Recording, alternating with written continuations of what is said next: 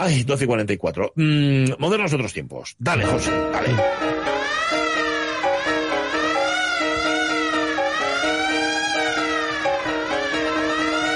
Bueno, dicho modernos, moderna de otros tiempos. ¿Cómo estás, moderna Carlos La Peña? Muy buenos días. Pues, pues muy bien, muy bien. Pero vamos, o sea, yo si me toca la lotería os lo digo. Lo que pasa es que me, me parece que va a ser difícil. Os lo digo desde muy lejos. No, sencillamente, no juegas, ¿no? No juegas nada. Eh, no, no, no, yo, yo juego a todo menos a las cosas de jugar. Tú eres un jugón, pero de otras cosas. Vale. Eso es. Eh, la semana pasada, os acordaréis, rencorosos míos, que Modernos Otros Tiempos traía la historia de Franz Reichel, o Reichel, como queráis llamarlo, el hombre murciélago de la Torre Eiffel. Sí, lo Bueno, Carlos evitar ver el vídeo, por cierto, ¿eh? ver el Sí, vídeo sí, de tal. uy, estos horrible. momentos en los que, está- los que se lo piensa en el taburete. Uf, uf, uf. Da muy, muy mal rollo. Bueno, pues eso, que Carlos La Peña, sin presiones externas, motu propio, prometió que hoy nos traería un moderno que no pudiera ser llamado tarado, al menos con propiedad. Pues bien, si el otro día nos contó la historia de un sastre que por no reconocer que su invento, que era un traje para caídas, no funcionaba, se mató, en efecto, saltando desde el que era entonces el edificio más alto del mundo, la Torre Eiffel, hoy La Peña nos trae a la primera persona que se lanzó en un barril por las cataratas del Niágara. La reina de la niebla, la neoyorquina. Annie Edson Taylor. Carlos, ¿no te parece que has incumplido una promesa que, por cierto, nadie te pidió que hicieras? Hombre, eh, supongo que en el fondo debo de estar dando la impresión de ser alguien con palabra cuanto menos floja, ¿no? Sí. Pero, pero en la forma, que ya sabemos que eso es lo que, en lo que se basa un Estado de Derecho, yo no he incumplido ninguna promesa, y menos una promesa como la que hice la semana pasada, libre de toda presión, aunque la hice más que por mi propia voluntad, por mi propia vergüenza ajena, porque es verdad que últimamente hay algunos modernos que más que extravagantes parecen locos de atar. Pero, pero bueno, como os decía, en la forma no he violado mi promesa, porque a nuestra moderna de hoy, a Annie Edson Taylor, la podríamos incluso llamar tarada pero no tarado, porque ella en todo momento fue y se consideró una mujer. Un aspecto este que utilizó un desaprensivo, Bobby Leach, un inglés de Cornualles, que se ganó la vida como especialista cinematográfico, como doble de riesgo en las películas, y que, por cierto, también trabajó como acróbata en el Barnum and Bailey Circus, el gran circo de nuestro adorado Finas, Finas Taylor Barnum. Pues un aspecto este decía el que Annie Edson Taylor fuera una mujer que fue empleado junto con el uso torticero del lenguaje de género por Leach para decir que él era el primer hombre que había saltado por las cataratas del Niágara dentro de un barril. Y una vez más, formalmente no mentía, porque aunque nuestra moderna se hubiera lanzado en barril por las cataratas del Niágara diez años antes y encima hubiera sobrevivido, aunque ella era la primera mujer que había realizado la pretendida hazaña, él había sido el primer hombre. No, desde ese punto de vista sí, desde el género sí, visto así, formalmente tienes razón. Pero me da la impresión, eh, Carlos, de que volvemos a estar ante la historia de un Fullas, ¿no? Bueno, la verdad es que en lo que a mí se refiere puedo estar de acuerdo, pero vamos, en lo que se refiere a Bobby Leach, pues, vamos, Ya. vamos que es que es uno de los mejores ejemplos de que la validez del refrán ese de que quien mal anda mal acaba, ¿no? Sí. Figúrate, después de haberse especializado en saltar en paracaídas desde puentes colgantes, en nadar en los rápidos del río de Niágara, de que aunque fuera después de nuestra moderna saltar en barril en las cataratas del Niágara, algo que por cierto le hizo pasar seis meses en el hospital porque se rompió la mandíbula y las dos rodillas. De- Después de haber sido acróbata hasta eh, en el círculo de, Bar- de Barnum, el impostor Bobby Leach, eh, cuando tenía 70 años, murió en Auckland, en Nueva Zelanda, a causa de una caída en la calle al resbalar con la piel de una naranja. Hombre, por favor. Aunque Hombre. estúpida, es una historia de la que podemos aprender, porque nos enseña que tirar las mondas de la naranja a la calle es un riesgo tremendo. Aunque Sí, pueda señor. parecer como la piel de cualquier otra fruta un envase inmejorable, eh, no se puede tirar tampoco al contenedor amarillo. Así que ya sabéis, las mondas de las naranjas, por el bien de todos, al contenedor de basura orgánica. Sí, señor.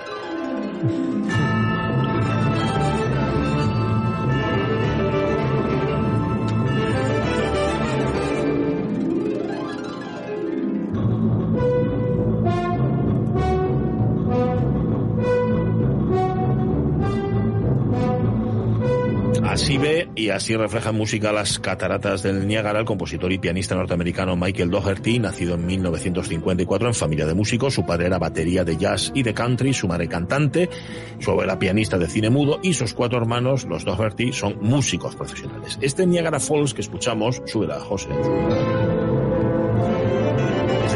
Es del año 90 1997 para banda sinfónica en cargo de la banda de la Universidad de Michigan para celebrar su centenario. Bien, Cataratas del Niágara, Niagara Falls, que van a ser cruciales, la peña, para la vida de nuestra moderna Annie Edson Taylor vamos, para la vida y casi para la muerte, porque vamos, una mujer que con 63 años decide embarcarse en la aventura descabellada de lanzarse en un barril por las cataratas más famosas y visitadas del mundo para intentar conseguir dinero para su jubilación o en su defecto morir en el intento. Pero la verdad es que no consiguió ni lo uno ni lo otro. La reina de la niebla, que fue como fue llamada después de convertirse precisamente eso en la primera mujer que se lanzó por las cataratas, logró su objetivo de no morir en el intento, pero fue estafada por su abogado y para colmo de fue ignorada en favor de Bobby Beach, que consiguió el reconocimiento de que ella merecía no solo por hacer la misma este, eh, o sea, no solo por no hacer la misma idiotez que ella misma ha hecho diez años antes, sino que encima lo hizo mucho peor porque se rompió las piernas y la mandíbula eh, también.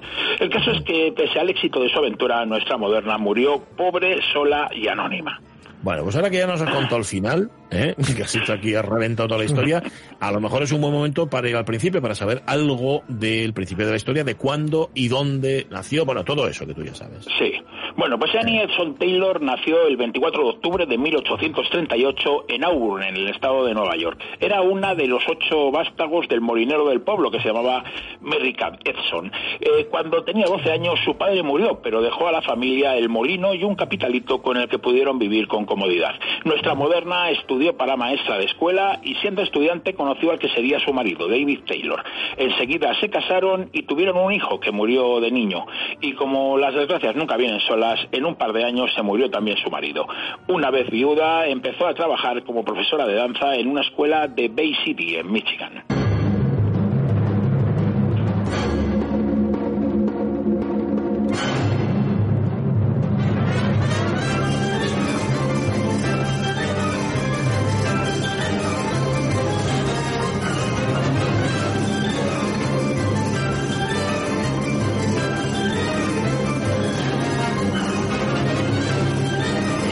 Es el final de lo de antes, de Niagara Falls, de Michael Doherty, con la North Texas Wind Symphony, dirigida por Eugene Migliario Corporon, que es el, que lo interpreta. El compositor Doherty ¿eh? empezó su carrera como pianista de jazz, pero después de interpretar el concierto para piano de Samuel Barber con la Sinfónica de Dallas, dijo que él, que si lo hacía Barber, que él también. O sea, mm. decidió convertirse en compositor de música de concierto.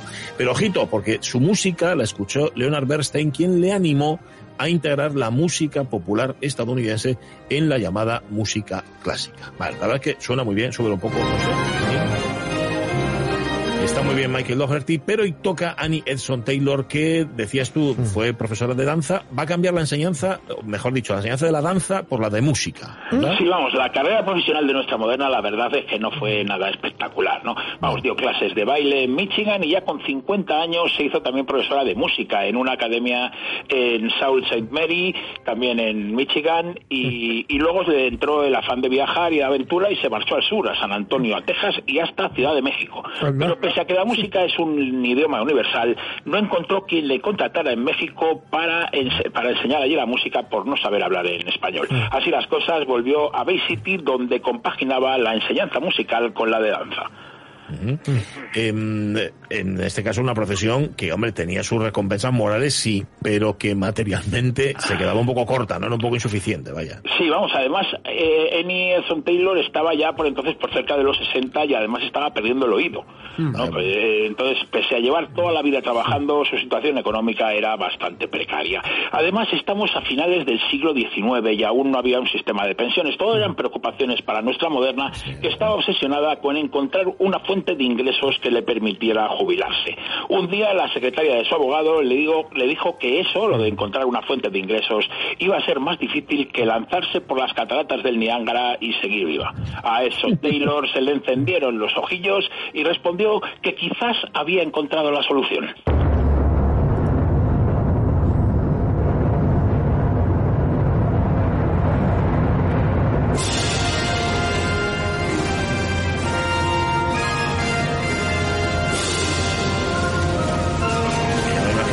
Secretaria diciendo, no, no, si era un comentario solo, si, si no, no, en serio. Este es el trueno de las aguas, Thunder of the Waters, el primer movimiento de la suite Niagara Falls del compositor neoyorquino Fer de Groffé, nacido en el año 1892, muerto 80 años después, en el 72. Procedía de una familia de músicos, pero Groffé tardó tiempo en conseguir vivir de la música. Formó parte y fue arreglista principal de la banda de Paul Whiteman, pero antes de eso fue ascensorista, vendedor de periódicos, camionero e incluso trabajó en el cine. Sí, pero de acomodador. Súbelo, por favor. se compuso esta suite Niagara Falls en el año 60. La estrenó al año siguiente en las cataratas del Niagara que empezaban a usarse como central eléctrica. Un uso económico de las cataratas que Carlos ya había imaginado en nuestra moderna, ¿no? Sí, lo que pasa es que la imaginación de nuestra moderna, de Annie Taylor, eh, tenía poco que ver con la ingeniería. Ella imaginó el aprovechamiento económico de las aguas del Niágara, pero no para generar energía eléctrica, sino para convertirse en un fenómeno de feria gracias a la popularidad que le podía dar el tirarse en un barril por las cataratas y sobrevivir. Además, pues todo eran ventajas, porque si moría en el intento ya no tendría que preocuparse por su futuro. ¿no? y entonces, bueno, tenía 62 años y Annie Taylor decidió volcarse en su disparatado proyecto. Lo primero que hizo fue construirse un barril de roble hierro y le metió dentro un colchón para amortiguar los golpes. Y lo segundo que hizo pues fue probarlo con el gato el animal sobrevivió, aunque no sabemos si realmente lo hizo a costa de, de gastar alguna de sus siete vidas. Claro, eso, esa es la información que le faltaba a ella, que es que el gato tiene siete vidas y a lo mejor había gastado solo una. Bueno, y Annie Edson Taylor dice, va, me tiro. Y lo hace el 24 de octubre del año 1901, que era el día, además, que cumplía 63 años. Sí, bueno, cada cual celebra su cumpleaños pues a su manera, como quiere, ¿no? Faltaría más. Vamos, en medio de la niebla, su abogado, Fran M. Russell, ator atornilló la tapa del barril y con una bomba de bicicleta le inyectó aire para que pudiera respirar y no se asfixiara. Luego taparon el agujero con un corcho y tiraron el tonel al agua. Fueron 20 minutos muy tensos. Nadie daba un duro por el éxito de la aventura, pero todos coincidían en que puestos a matarse era mejor que lo hiciera una vieja que ya había vivido su vida antes de que se muriera un joven con toda la vida por delante.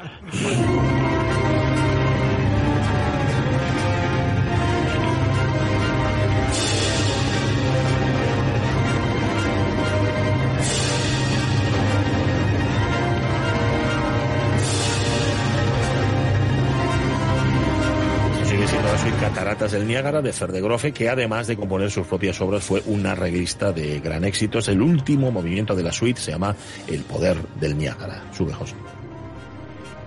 Sube, José. Sube, José. ¿Lo dije muy bajo? eh, bueno, el poder del Niágara, un poder, Carlos, que todos esperaban que destruyera a Annie Edson Taylor, pero nuestra moderna era dura de roer, ¿eh? Vamos, de hecho, un equipo estaba esperando debajo de las cataratas para, para recoger el cadáver, pero cuando abrieron el tonel, la profesora estaba viva. Con, con, apenas un rasguño en la cabeza. Eso sí, literalmente se había cagado de miedo. Literal. Fueron los primeros, los peores 20 minutos de su vida. Eh, incluso llegó a desmayarse. También se dice que dijo que no lo volvía a hacer nunca más. Hombre. Eso sí, su hazaña apareció en los periódicos y nuestra moderna se convirtió en la estrella que todos los productos necesitaban para anunciarse. Niños y mayores la querían como abuela, como madre, como suegra o como cuñada rápidamente empezó a girar por todos los Estados Unidos a dar conferencias y a enseñar su barril. Las ganancias eran tremendas y su abogado le hacía de representante y de asesor fiscal. Bueno, o sea que las preocupaciones de Annie habían desaparecido. Pero, pero un día el que desapareció fue su abogado que se marchó con la pasta, ¿no, Carlos? Sí, vamos, pero se marchó con la pasta y lo que es peor, porque fue peor para ella todavía, fue que se marchó con el tonel, que era la prueba de su hazaña. Porque claro, o sea, no. ten en cuenta que si no tenía la prueba no, no funcionaba claro, lo mismo, ¿no? Claro. Y el caso es que nunca más se supo de este malvado Fran M. Russell. Y eso que la maestra gastó la mayor parte del dinero que le había quedado en contratar a detectives para localizarlo. No consiguió nada. Y sin el tonel y sin alguien que la vendiera adecuadamente, pues ya nadie quería saber nada de nuestro Moderna, que para colmo perdió hasta el último centavo en la bolsa de Nueva York. Manolete, Manolete, si no sabes historiar, ¿a qué te meten, no? Pero vamos, luego vino lo de Bobby Leach, que hemos hablado antes, que diez años después, en 1911, repitió su hazaña. Además, la hizo mal, porque ya sabéis que, que esta sale solo con un rasguño en la cabeza y el otro se rompió las rodillas y la mandíbula, ¿no? Y estuvo seis meses en el hospital. Pero a diferencia de ella, Bobby se hizo tremendamente rico y famoso. Era una nueva humillación para nuestro moderno. Primero su abogado le quitaba el dinero y luego un copiota inglés le quitaba la gloria. Así, el 29 de abril de 1921, con 82 años, la primera mujer que se lanzó en un barril por las cataratas del Niágara murió pobre y olvidada en Lockport. Fue enterrada en la sección de acróbatas del cementerio de Oakwood, en las cataratas del Niágara. Una historia triste que sin duda podría haberse evitado pues con un buen sistema de pensiones, o, o no. ¿O no?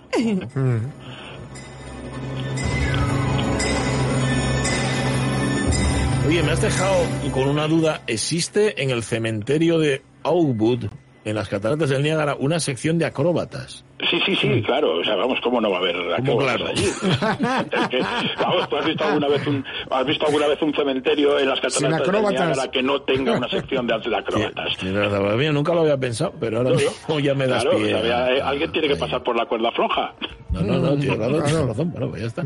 No dije nada. Y luego Eh, se matan y ya sabes lo que pasa. Pues el cementerio de acróbatas. no prometas nada para la semana que viene, Carola Peña. No prometas nada que de acróbatas está el mundo lleno. El cementerio Bueno, lleno. Veremos, ya veremos. A, a lo mejor, a lo mejor traigo otro tarao, o a lo mejor traigo uno un poco más espabilado. No, hasta el año que viene nos vemos ya. Tú sabrás. Un abrazo fuerte, Venga, cuídate mucho. Un abrazo muy fuerte. Abrazo. Hasta luego. Nos vamos con Carlos La Peña y esta triste, triste historia, aunque nos hayamos reído, la verdad que sí. Mañana volvemos a tirarnos por las cataratas abajo, tres horas de radio, de 10 a 1. Hala, el tren de RPA y antes las noticias, de felices.